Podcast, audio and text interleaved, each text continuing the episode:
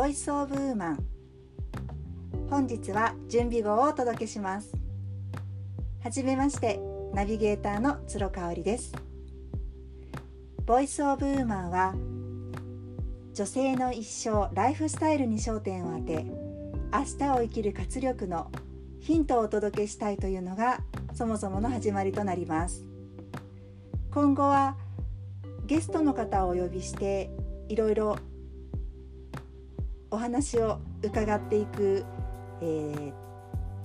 トーク中心の番組になると思います。私自身があのテレビの「セブンルール」が大好きなんですね。ご覧になってる方もいらっしゃるでしょうか。あの少し遅い時間なので毎回録画をさせてもらってて見てるんですが30分の密着番組になってまして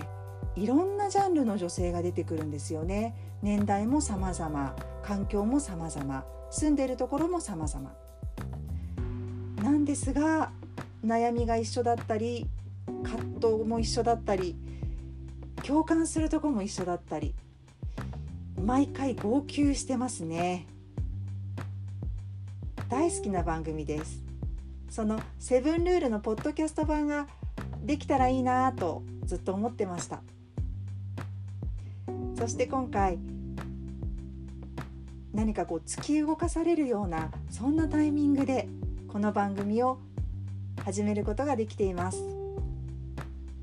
本日は準備号ということでゲストの方をお呼びする前の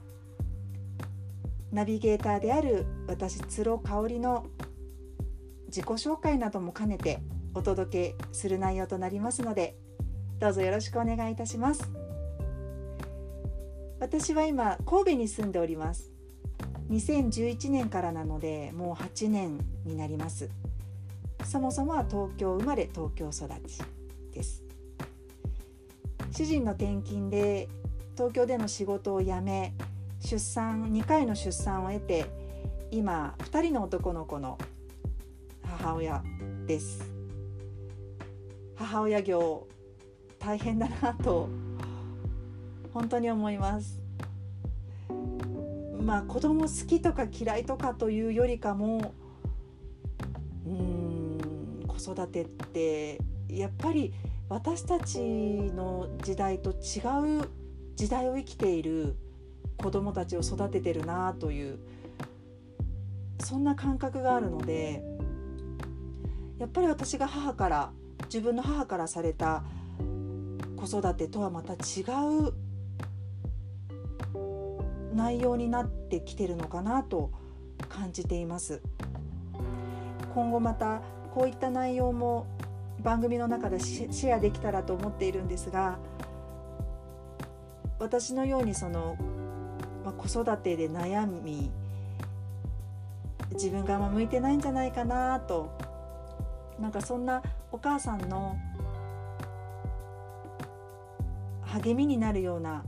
そんな番組内容もお届けしたいと思っています。神戸に来た時は友達もほとんどいなかったです。あの仕事も辞めてきてしまっていたのでママ友もいないし初めてもちろん住む場所なのでそこから私は SNS を活用して人脈を広げていきました。そして今の素晴らしいご縁があります。私の周りには本当に個性豊かな女性が多いんですね。起業されている方会社勤めをされている方子育て奥さんとして頑張ってらっしゃる方本当に様々です。そういった方々をゲストにお迎えしていろいろ話を聞くというもう今から考えるだけでもワクワクします。そんな中でご自身のあの今のライフスタイルやあの考え方などに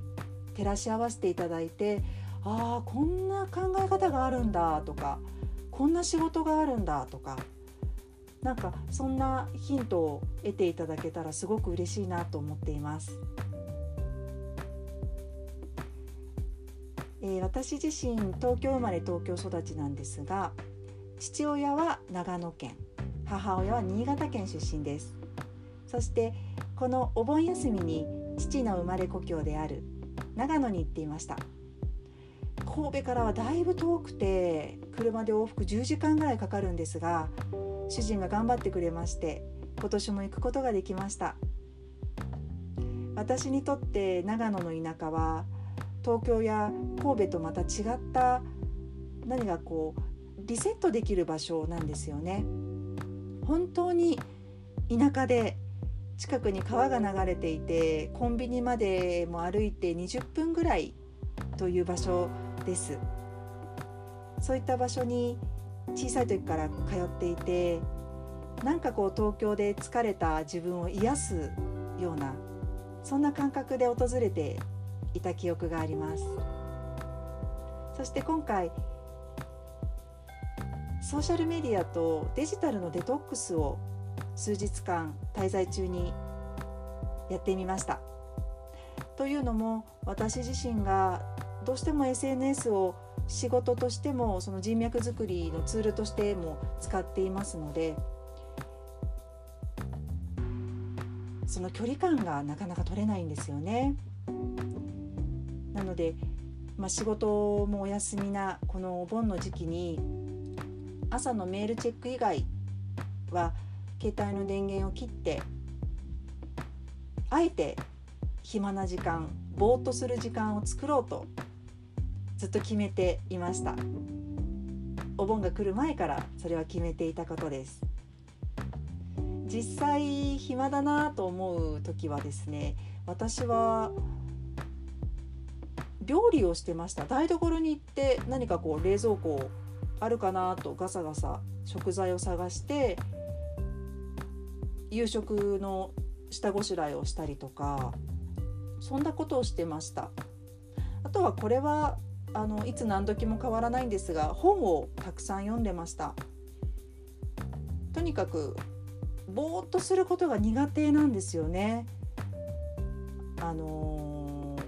ー、もともとせっかちなんだと思います。性格が。なので結局デジタルデトックスしてもぼーっとこう時間を忘れてっていうことはなかなかできなかったですね。皆さんもそういったデジタルとの距離感どんな風にとっていらっしゃるでしょうか？今後はリスナーの方からのご質問とか感想ご感想なんかも紹介していけたらなと思っていますのでそういった場もあの設けます。あと私はお酒が大好きでこう人とワイワイ騒ぐのが大好きなんですよね。なので公開収録なんかもお酒を飲みながらできたらすごく楽しいだろうなと思っています。そんなこともできたら嬉しいですね。今後はゲストの方をお呼びして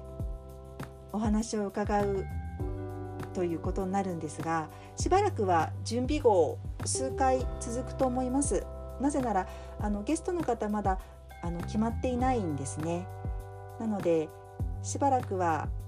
こういった私が日々気づいたこととか感じたこととか、まあ、悩みとかなんかそんなものをお話ししていくような時間にしたいと思っています。それでは第1回目準備号